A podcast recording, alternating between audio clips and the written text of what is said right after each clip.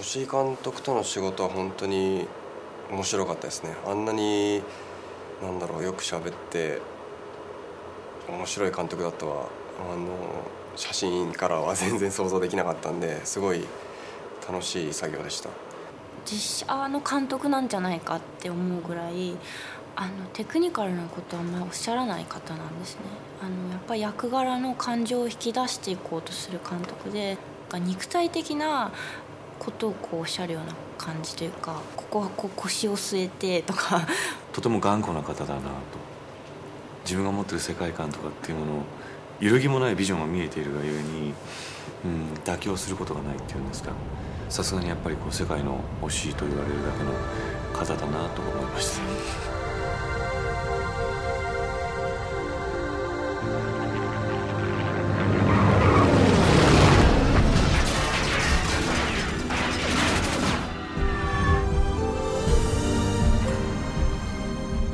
イクロラ。公開から1週間。あの映画「スカイクロラ」の監督がついに恋愛にやってきました。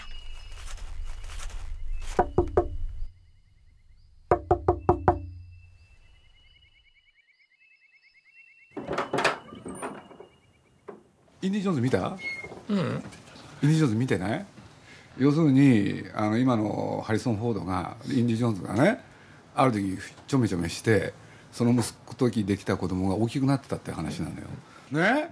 だからみんなさなんでみんなその親と子が出てくるの？これ。宮さんもそうだしおじいさんもそうだし。ほんで親と子でね？この3本見てたら評論家風に言っちゃうとね、何が面白いかっつったら片や空でしょ、うん、片や海、で片や秘境行くんですよまた。ああ確かにそう。ですね。ほんでね今あるここはね関係ない、うん、これ面白かった面白いでしょ？いやそれはねいつものさ鈴木敏夫のさ奇弁の最たるもんでさ。自分で一人でさ感心して見せてさいやいや考えがあったの？考えが。考えなって年取ったんだから親子の話なんだ当たり前じゃん。そう、うん、その通り。ねあの宮さん67でしょ、うん、スピルバーグっていう人は623歳ぐらいだね。ね。ほんでおしさん58だっけ？7 そこは強くねそしたらみんながねそういうことやってるんですよ。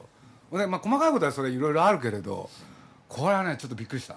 これでね空だとか海だとか秘境だとかっていうのがねみんなね共通項。全部あの世。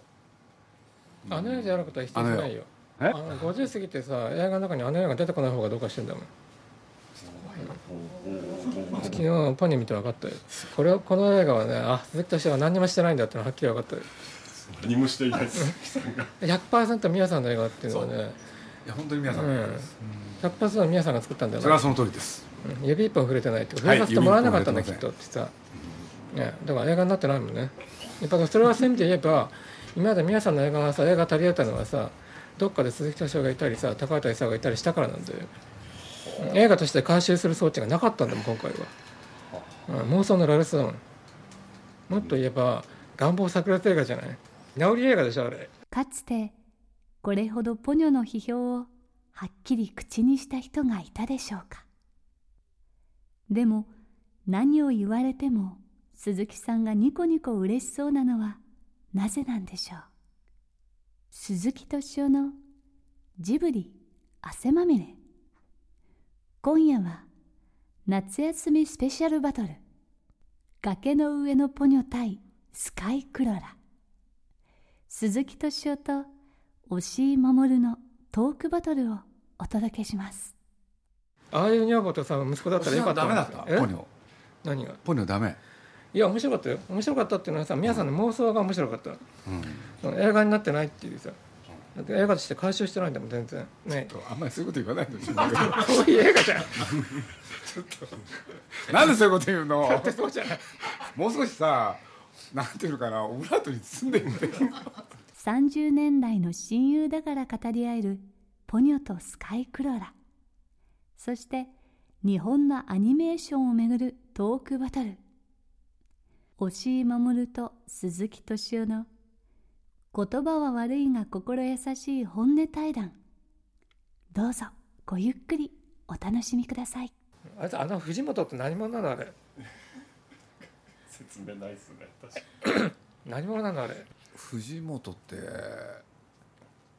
おじさんに一番似てんじゃないかな。どこが似てんだよ。この番組はウォルト・ディズニー・スタジオ・ホーム・エンターテインメント。読売新聞。ドリームスカイワード。JAL 街のホットステーション。ローソン。朝日飲料の提供でお送りします。元気だねおじさん。え？元気。元気だよ。体力も気力も溢れ返ってるからさ。スカイクローラーは面白かったです。今日今日来た目的は一つだけでさなんてほったらかしにしたんだってさ。それが牛井さんの今日のテーマなんですね。嫌になっちゃったわけ？い違う違う違う違う。やなんだろうやっぱ宮さんの心境ですよ。いや皆さんもだから誰の言うことも宮さんの心境はね。やっぱり高畑勲の呪縛があったでしょ？やっぱり高畑勲っていう人と15年やった。でもその後も実はね亡霊のようにつきまとったわけでしょ？だからさでも皆さんの大きなテーマっていうのは一つは何かって言ったらそこからどうやって遠いところ行くかでしょ？いやそれはさ多少なりともさ自分の映画に鈴木敏夫の理屈とかさ高畑勲の能書きが必要だってことを認めてたわけだ、ある時期までは。多分。はい。認めたくないけれども。やっぱり必要だったんだってさそれをだから抜きにして映画作ってみたくなったってさ。素晴らしい妄想の確定であることは認め認めるんだってば、うん、多分日本日本史とか世界一妄想のな総量の凄まじい人間だってさ、うん、それは確かだよ、作ってみたかったのよ。うんだからねとにかく自分が思いついたことをどんどん絵にしていく、そういう映画を作ってみたい。です、そういうことでしょ？それはね映画というにはちょっと無理があるってさ個々の妄想はねものすごく面白いわけ。表現力に満ち溢れてるしさ。頭の10分間は絶好調で、あの暗がりに乗って上がってくるとこなんかね本当にうまいなってさ。だからそれ個々のシーンはみんな素晴らしくてうっとりするんだけどだからまさにおじいさんが指摘したようにね妄想をやりたかったんですよ。あのお母さん何のために家に帰ってるの、ね、あのお母さん何のために家に帰ってるの？うちへ帰ってる家に帰ってからもう一回さひまわりに戻ってるじゃない、うん。ね、だったらなんでずっとひまわりにいないのよってさ。それだって何しに家に帰ったの？ポニョとも宗介のね。とのやり取りをしたかったからでしょ？あのあのげあの映画の世界の中でどういう意味があるんだって聞いてるんだよ。だから 最低限の必然性がなかったら誰も納得しないんだよ、ね、それでもついつい見れちゃうのはさ表現力が圧倒的だからでそういうものを作りたかったんだろうね。え？そういうものを。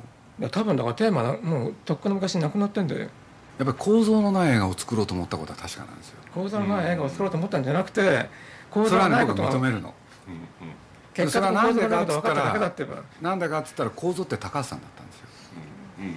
そうすると構造をね持ち込む限り永久に高橋さんから離れられないんですよ。それがさおかしいんだよ。だからいやおかしかろうがなんだろうが。自前の構造を持てばいいだけの話じゃないの。いやだからねやっぱり僕も驚いたですよ。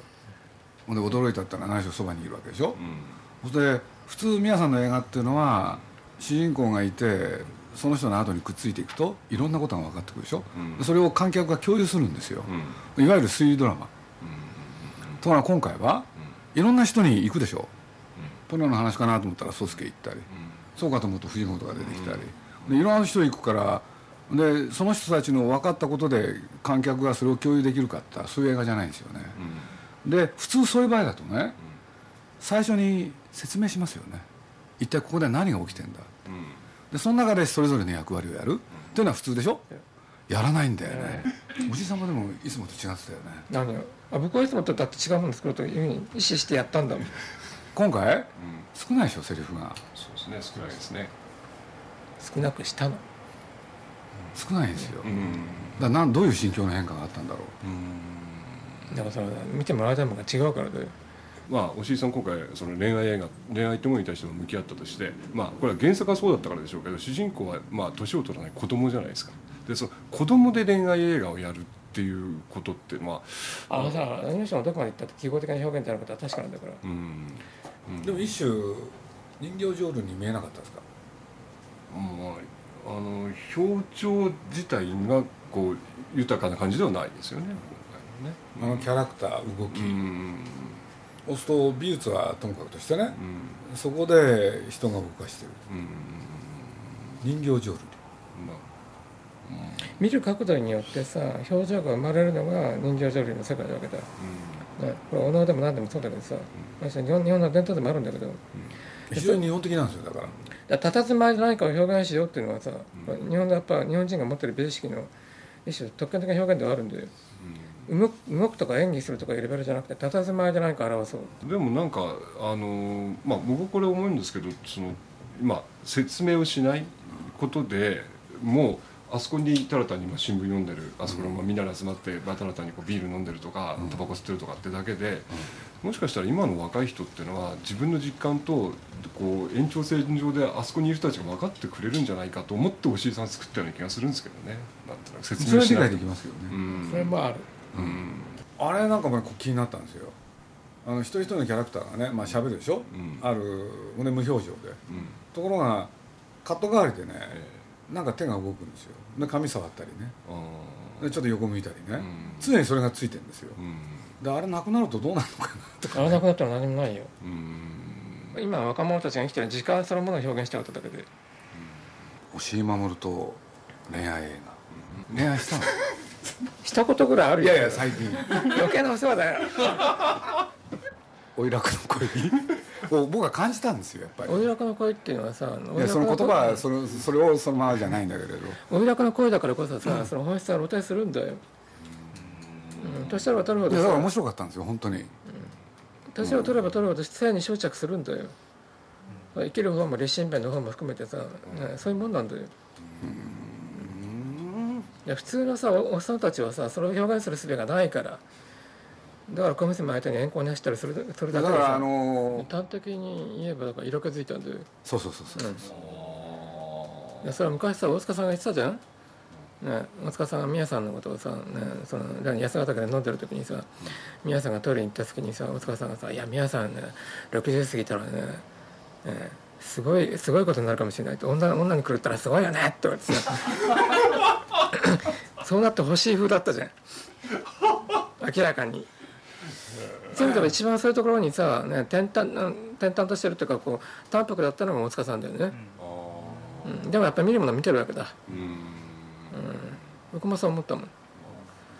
宮さんはそういう意味で言えばさ度胸ないから、ね、奥さん奥さん怖いし。奥さん怖いし。で絶対現実には現実には走らないだろうけど代償行為をさ全部だからアニメーションの中に持ち込むわけだやっぱりやっぱりあの人はさ植物とかさそこクラゲとかさ魚とかそっちの方に行ったんだよ。そうそうそうそう、はっきり言い方はあれだけれど、老境、いやそうなんだよ。あれはさだってクラゲでやり魚でやりさで5歳のさ女の子でやりさ明らかに老人の世界で、だってさあの映画ってね子供とさ年寄りしか出てこないんだよ。あのあのお母さんとさその一茂とお父さん除けば、他のさおと大人たちってどこにいるわけささすがだね。でもおじさんの面白いのはね、これだけ理屈っぽい男が絵見てる。絵見てるからです。実を言うと本当のこと言うとね一番最初一番びっくりしたのはラッシュ見てて、あの車のシーン。アイスクリームペロッと舐めて、ね手前車来るじゃない。ハンドル左切るじゃない、あの迫力のなさ。本当にびっくりしたの。えどうすんの？と思ってお話の方もそ。う「リサリサリサ」なんて言ってねいろいろやってるくせに「じゃあ」っつってそれはあっという間に解決でしょ？そういっぱいそういうのがあるんですよ。でそれの羅列でしょ？きっかけの部分だけをポンポンポンポンやってくんですよ。あれだからさ特にクラゲ見た時にそう思った、あのクラゲうまいよね、うまい。うん、びっくりしたよ、田中なっちゃんが特にやった。あのクラゲ見た時に。めちゃくちゃ。すごい。あれはねなんかワンカット1600が1600枚クラゲとか魚のひらひらとかね、あのポニョの妹たちのひらひらとかね、あこういう世界に行ったんだってさ。片やおしりさんは今回まあ例えばまあ、イノセンスなんかはその人形とかの世界でしたけど今回まさに人間に行ったってことですかねそういう意味では。だからやっぱり年取ったってことでしょだって人間人間と人形だとか人間と犬だとかね。でもそれを無理に言ってたわけでしょ、俺それが俺の先輩特許だって。でそれで踏ん張ってる時はやっぱり若かったんですよ。ということなんですよ。でもそれが相手が人間になった途端、うん。それはやっぱり押井守のねやっぱりなんていうの？踏んじゃったわけでしょ？踏み絵を。あそういうことなんです自分自分そうそうそうそう。やっぱりだからある種の老境なんですよ。うん。だから僕に言わせれば、今のインディ・ジョーンズと最初にね言ったことやっぱり関係あるんですよ。だから僕この3本見ててやっぱりそこに戻るんですよ。今若い人はどういうの作るんだろうって。でおじさんたちはこういうもの作ってる時、若い人たちはどう思うんだろうって。でも僕は実はねポニョもスカイクローラーも言っちゃいますけれど実はインディ・ジョーンズも面白かったんですよ。ねうわーっと詰め込んで。ほん。でいわゆる映画の好きな人インディ・ジョーンズを好きだった人みんな文句言ってるでしょでもね延長線上で見るともの面白いんですよ。インディあのスピルバーグっていう人が何やってきたかの。その間にね。うんでおまけにインディ・ジョーンズのすごいところ。哲学も宗教もない。ここまでやるかって。否定しないよ全然。いや正攻法で一回向き直ってみようかなと思ったことと年取ったことはもちろん無縁じゃないよ。でも皆さん分かんないよ。皆さん分かんない、俺これ見てねその描いたものはともかくその描き方があるでしょ、この粘りはすごいでしょ。あのね多分ね全部手書きでいくんだっていうさその宣言は僕が最後に宮さんが会った時から2年ぐらい前かな、これこれからはもうねあのもう一回絵描きの手に取り戻すんだっていうさ、コンピューターのあちらさんがみんな首だって。言っそんなこと言ってないよ。こまで皆さんだって分かってんだから手で書こうがコンピューターでやろうがね上手なもんね上手なんだから。おじいさん今回もスカイクローで空のシーンはすあの、まあ、CG、まあ、3DCG でやってで、まあ、地上のシーンは、まあ、いわゆる、まあ、あの二次元の、まあ、アニメーションになってますよね、まあ、こういうふうな処理にしたっていうのは、まあ、もちろん意図的なのは分かりますけどどういう狙いでってことはあるあの一つにはねあの現実原作としてさそうでしかありえないっていうのがあってねだってもう全部を書くっていうだけのさアニメーターいないんだもん。うん。あの戦闘機とかさええ。ましてあの雲動かそうなんていうね無謀なアニメーターいないよ。うん。いなくなったもんいないよもう。うん誰があの書くの？誰も書かないよ。でそういうふうにせざるを得ないじゃないのってさ。でせざるを得ないんだったらそのことをうん。むしろ演出演出上に取り込むしかないんだってさ。だかうんら雲の上と下をさはっきり違う違う世界にするんだってさ。うん。うん。それしかないもん。なうんだから雲の上にいる時はキャラクターだって全部ゴーグルを下ろしてマスクしてさうん。要するにななんて言うんだろう手焼きの存在感を可能な限りさ、表情見せないことによって。見せないんだけど立感があるんだよねそれはだからセルを乗っけることでさ、あ面白かったね、セルのさパイロット乗っけることであの 3D の戦闘機はさ初めて魂が入るんだもん。うん。それは 3D やってたさ林くんがそれ見見て感心してたんだもん、あセルが座るとなんか妙にやっぱ気持ちが入りますよねってさ。うんだから無理やりやったの。でもあれもだからもう二度と誰もやらないって言えばあれがどんなに手間暇かかるかっていう考えても誰もやらないもん。僕はさだから世の中のさね多分新聞の表とかではねうん。間違いなく宮さんはさもう一回手書きの世界にね原点に回帰するんだっていうさ、うん。ね、いや言ってみればなんて言うんだろう。いや美談としてさ、うん。ね持ち上がるに決まってるってさ。いうん。やそれ違うんですそれ。日本のアニメーションはとっくの大学の世界ではもうね何もできなくなってるんだよ一番達成度としては、うん。今テレビで流れてるようなやつああいうアニメーションだったらいくらでも量産できるよ。うん。あるクオリティを実現しようと思ったらねもう大学の世界に依存したら何もできないよ、映画というふうなスケールでは何もできない、うん。それこそ10分20分の短編ならともかくさ皆さんだってそれ分かってないわけないんで。でもさ僕に言ったのはそれでもやるんだってさ宮さんとジブリの世界の中でそれはかろうじて実現したかもしれない。だから例えばさでもあのクラゲのシーンとかね CG でさ、ね、3D でさ見事なね実写実写と見まごうようなさ美しいクラゲのさ群生のシーンをすることは可能かもしれないけど、あの手書きで書いてあの雰囲気あの雰囲気は絶対出ないよ。間違いなく、それは確かなんでやっぱ手技が持っている良さっていうのはねあそれはおじさんはね言えば前はね工芸品って言い方してたんだよね、まあ工芸品。日本人の。アニメーションも実はその伝統の一つだと。アニメーションは工芸品みたいなもんだってさ僕もそれそう思うよ僕に言わせればさ宮大工みたい宮大工が作るね見事なね建築みたいなもんなんだってさ。宮大工一人さね一人前なのにどれだけの人間が淘汰されてどれだけの修行期間が必要だと思うんだっていうさ。だから工芸品っていうのはしてのアニメーションは絶対量産できないですよ、うん、でそれはだけどもそろそろそれも限界に来てる。なぜかって言ったら、ね、日本のそういうアニメーションのクオリティをさ手書きの世界を支えてきた多分20人ぐらいの、ね、素晴らしいアニメーターたちがみんなね支持量を超えたんだよ。もう50だよ。うん50に近いかもしれない本当に40代後半ぐらいだみん。な鉄寸といえども40超えてん。だからさ、ね、それ考えたらこの10年間でさこれから10年間で何ができるん。だろうかってさ、じゃあそれに続く人は出てきてるのか、いないん。ですよねなるほいや宮大工のさ渡り職人の集団なん。だよこっちで57棟を建てこちらで近藤を建て、ね、それ渡り職人なん。だよ愛知ってそういう人を育ててたん。じゃないの育てたけどさあのクラスの人間は要するに出てこなかったんだよ。だからうまくいくかどうかわかんないけどね。ジブリちょっと一回もう一回再チャレンジしてみようと思ってるんですよ。アニメーター。どアニメーター。新人募集して。鈴木敏夫のジブリ汗まみれ。だからねこうやって振り返ってみるとね、やっぱり例えば僕とかおしゅうさんがまあ20代、そうその時って実はいわゆるアニメブームっていうのが始まろうとした時期で、そういうことで言うとそのいろんなスタジオの門を叩いてこの業界にやってくる人っていうのは多かった時代なんですよね、そうするとその中から実はいろんな人が出てきた、まあこれを話してると、うん。まあ実はあらゆる業種に共通してる問題なんですよ。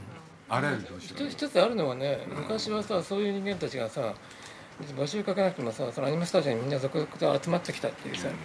確かにその通りなんだけどでそれはなぜかって言ったら他に行き場がなかったからなんだよ。まさに僕がそうだよ。他に行くとこなかったんだよ。うん。なんかでもえ映画らしいもの作りたいってさ映画に関わりたいと思って結局いろいろさジタバタした中にアニメスタジオにたどり着いてでそこは意外にもねやる気があれば何でもやれる世界だったってさでそれはだから言ってみればあのなんて言うんだろうな。あのどんな優れたさあの才能を持ってたとしてもそういう時代に巡り合うかどうかってことは大きいわけだよね、でそういう人間が集まってたんだもんたまたま。だからさ逆にさ今多分ね落ちるとこまで一旦落ちて、ねクオリティがガンガン下がってってさ、でそういう現状を見た上で、ね、なんかやろうと思う人間が登場するまではね、多分人為的な操作で何かができるとは僕は思ってない。歴史で言うと普通そうなんですよ、とはいえ、ね、やっぱり自由があってなおかつ自分自身もさ映画作ろうと思う限りはさ、現状で可能な方法をさどんな手でもいいから考えるわけよ、ねで僕はだからもうそそれができないとすれば 3DCG にかけるしかないんだよってさ、僕はもともと絵描きでもなければ一回の演出家に過ぎないんだから、何だってやる。この続きはベネチアで。第65回ベネチア国際映画祭コンペティションに参加。日本のアニメーションだけではなく世界の映画の明日を作るポニョとスカイクロラ。ぜひあなたも劇場で目撃してください。おしさんまでやるつもりなんだな。やるよ。何言ってんの？発明することで何とかさ監督されてきたんだから。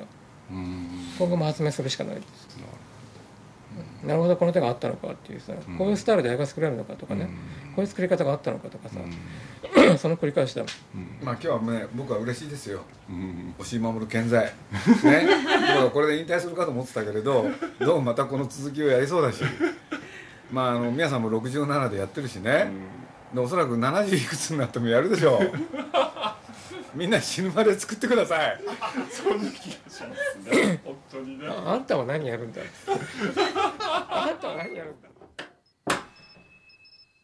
鈴木敏夫のジブリ汗まみれ。今夜の出演は鈴木敏夫と押井守でした。この番組はウォルト・ディズニー・スタジオ・ホーム・エンターテインメント。読売新聞。ドリームスカイワード。JAL 町のホットステーションローソン朝日飲料の提供でお送りしました。